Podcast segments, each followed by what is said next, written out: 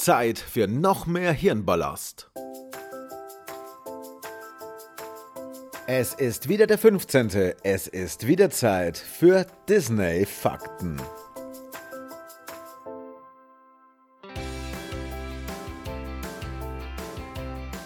Als Baymax zum ersten Mal seinen Raketenwerfer im Garten testet, zerstört er dabei eine Statue von Hans aus, die Eiskönigin.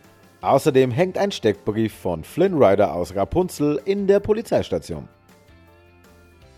Während Anna das Lied zum ersten Mal seit Ewigkeiten singt und Elsa den Befehl gibt, die Tore für die Gäste der Krönungsfeier zu öffnen, erkennt man Rapunzel und ihren Ehemann Flynn eindeutig unter den Besuchern von links ins Bild kommend.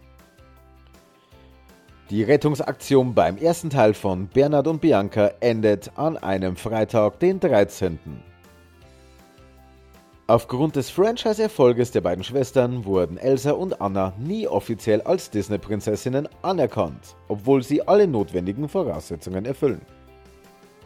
Kennt ihr Bells böse Tante Margaret? Nein? Woher auch? Sie sollte der Bösewicht in Die Schöne und das Biest sein, wurde jedoch gestrichen und nun haben wir den selbstverliebten Gaston an der Backe.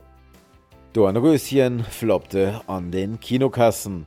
Es war die Rede davon, die Studios zu schließen, zumal Ende der 50er die gesamte Animationsfilmindustrie in einer schweren Krise steckte. Man wagte jedoch noch einen letzten Versuch. 101 Dalmatiner.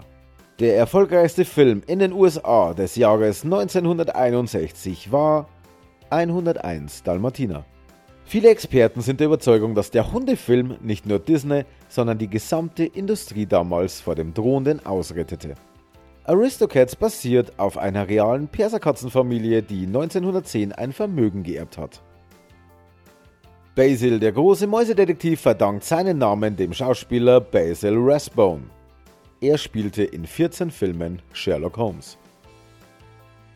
Das war es für heute. Am nächsten 15. geht es weiter mit noch mehr Hirnballast zu Disneys Meisterwerken.